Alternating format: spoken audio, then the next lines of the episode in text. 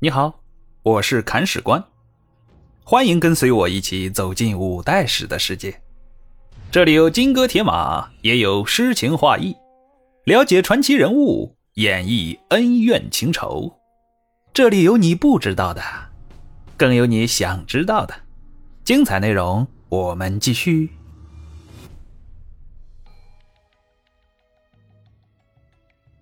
第三十四章。被吓破胆的朱温。上回说到啊，李克用占了昭义的行明祠三州，把朱温吓得直打哆嗦呀。那行明祠三州具体在什么地方呢？我们来看一看地图。行州今河北邢台，明州今河北永年县，磁州今河北磁县。这三个地方的位置啊，在河北的最南端。其中，磁州还和河南接壤，从这里率兵南下，可以长驱直入，直接攻打朱温的老巢汴州。可以说，李克用占领了昭义，意味着从北面打开了进攻朱温的一道门户。朱温被惊出一身冷汗。在这里啊，我们先简单了解下李克用攻打昭义的过程。话说昭义节度使孟方立很憋屈啊，他本来控制着泽、陆、行、明、慈五州，而办公地点呢，起初是在潞州。而孟方立同志感觉潞州民风彪悍，军队难治，所以把自己的治所搬到了自己的老家行州。这样一来，泽、陆二州的军民不乐意了。心想：你这么不待见我们，那我们还跟着你做什么呢？当时正好李克用刚刚入主晋阳，泽路二州顺势就归附了李克用了。孟方立这个节度使瞬间失去了两州的地盘，心里不是滋味但好歹手里还攥着三州呢，这也不错，那就将就好好过日子吧。没想到啊，李克用却不放过他。挥军东出太行，要把剩下的三州也收过去。孟方立脾气再好，也要憋出火气来了呀。但他还不想跟李克用打，他对自己北边的魏博节度使罗洪信说：“骡子呀，你不是刚刚归附了朱温吗？李克用和朱温是死对头，老李来打我的时候，你可要帮忙呀。”罗洪信回复说。放心吧，老孟，咱俩谁跟谁呀？他李克用只要敢来打你，兄弟我第一个跟他过不去，哼，定要让他见识见识我魏博牙军的厉害。孟方立被感动的泪流满面呢，握着罗红信的手说：“好兄弟呀，好兄弟。”结果啊，李克用果真来打孟方立了。老李就对罗红信说：“嘿，我要去打赵毅了，你小子老实一点啊。”可别多事儿。罗洪信屁颠屁颠的上前说：“哎呀，大王，您这话就见外了。我早就看昭义的孟方立不顺眼了。您打他那是替天行道啊！我叫好还来不及呢，怎么会多事呢？哎，祝您打的尽兴，尽兴哈！”结果啊，这罗红信转头就把孟方立给卖了。李克用的黑鸭军由李存孝、安金俊两员大将率领，向孟方立地盘猛扑过去。孟方立大惊失色呀！哎呀呀，该来的还是来了。黑鸭军太能打了，我一个人应付不来呀！骡子，骡子，你赶快过来救救我吧！罗洪信说：“叫谁骡子呢？我跟你很熟吗？”哎呀，不好意思。洪信兄，罗大人，你行行好，来救救我吧！呵呵，不好意思，我没时间。这一个回答把孟方立气得血气上涌啊，把罗洪信祖宗十八代数落了一遍，然后抱着死猪不怕开水烫的心情起兵迎敌了。迎敌之后，大败亏输，孟方立手下大将石元佐被安金俊擒获。安金俊把刀架在对方脖子上，问：“嗯，如何才能攻下行州啊？”石元佐说：“行州城池坚固，守备森严，根本强攻不下来呀。应该先去攻打磁州，孟方丽肯定会率兵来救，那时候就可以打败他了。《孙子兵法》有云呢：“知己知彼，方能百战不殆；而知孟方丽者，石元佐也。”安金俊听从了石元佐的建议，率兵攻打磁州，而孟方丽果然率兵来救，晋兵半路腰击，大败之。孟方丽逃回邢州，晋兵四面合围，围住邢州城，猛攻。这样一来，孟方丽再也不敢出城应战了呀。但城中粮食有限呢，坐吃山空也不是办法。于是军心浮动，眼看就要生乱了。这一夜啊，孟方丽到城墙上去巡视，现场指挥军将布防，但是上至将校，下至士卒都不再听从他的号令了。孟方丽大惊失色，这他妈是军队哗变的前奏啊！慌忙逃回府中。而身在府中的孟方丽也是焦虑难安，心想：这城池是保不住了呀。军队眼看着又要造反，与其让他们杀了我开城投降，还不如我自己死了呢，好歹能落个痛快呀。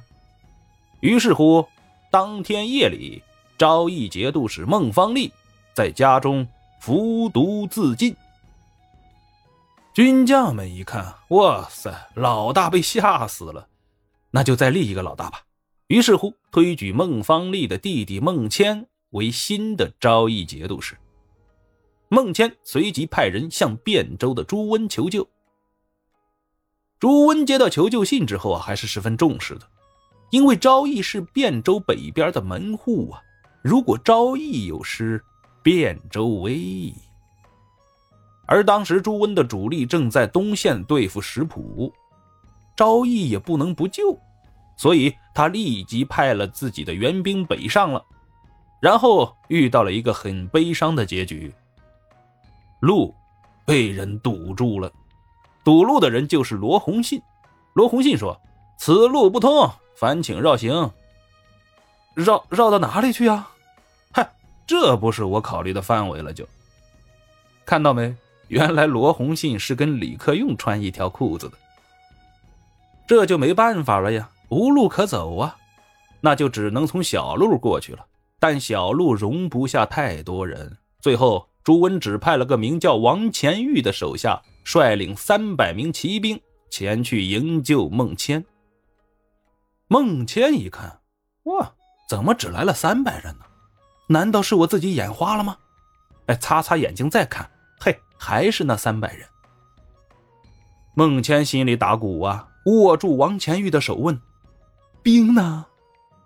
王乾玉说：“嗨，大军还在后面呢。”孟谦笑了。原来这三百兵是先头部队呀！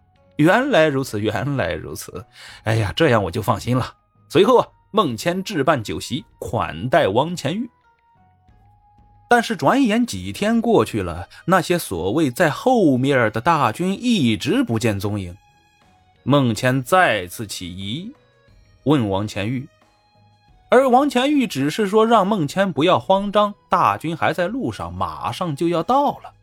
嘿这就像欠钱的人一直拖延不还，债主一直在催问，对方却一直推脱说快了，快了。其实这个“快了”的意思啊，就是没钱，而汴州的朱温也没有后续的大军再派过来。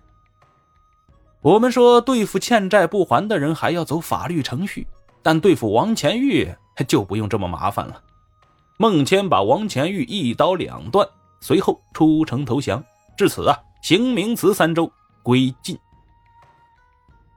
在这里啊，我们要插一句：对于朱温来说啊，王乾玉是个忠臣，更是一个死士啊。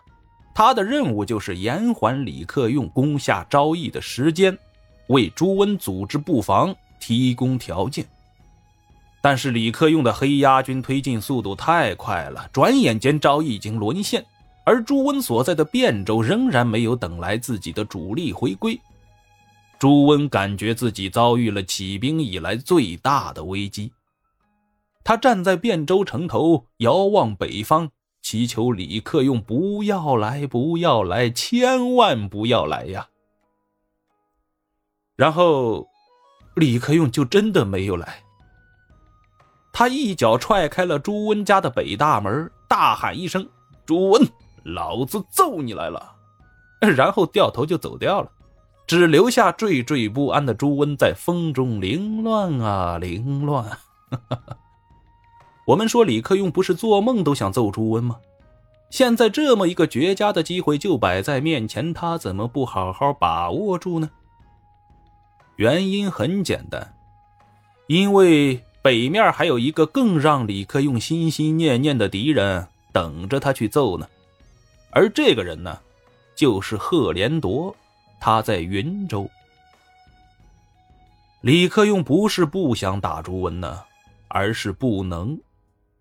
此时的朱温的汴州城固然是守备空虚啊，但李克用的情况也好不到哪里去。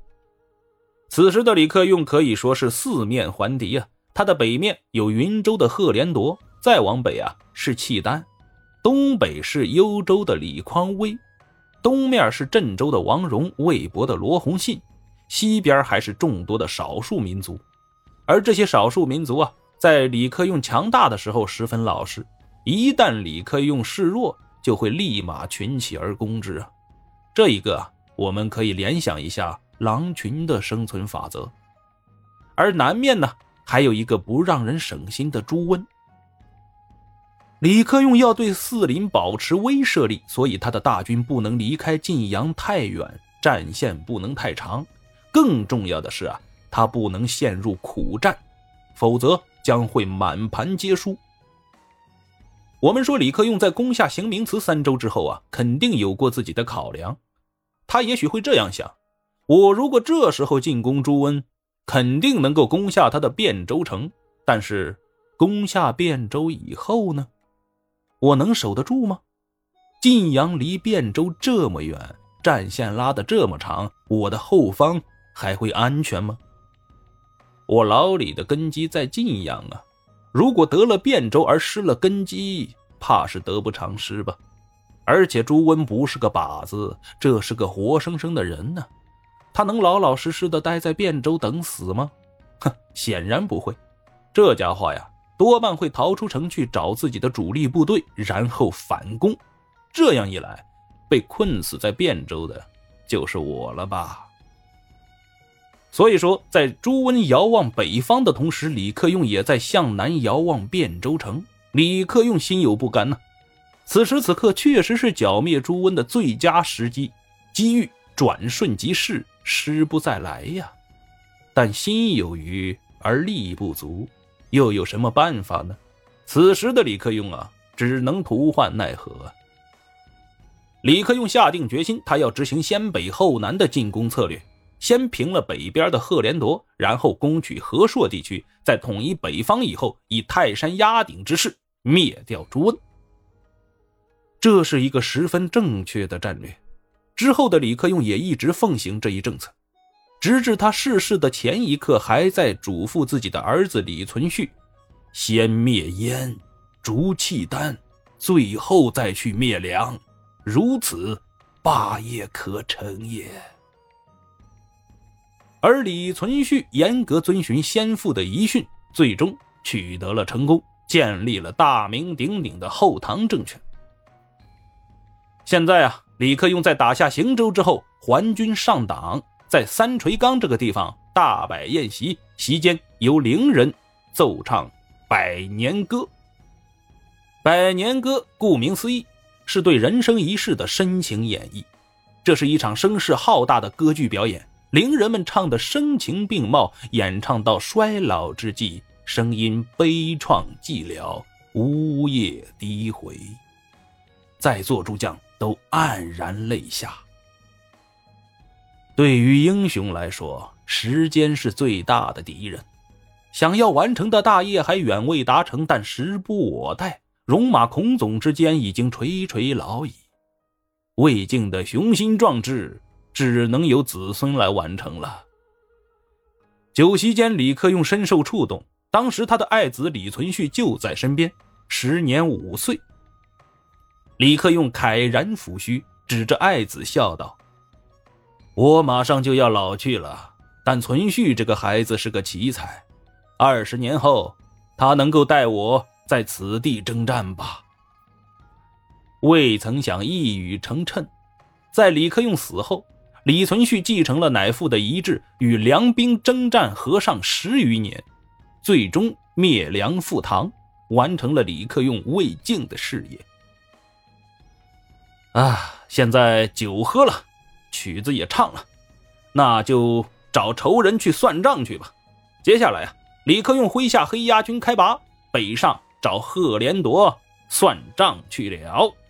欲知后事如何，且听下回分解。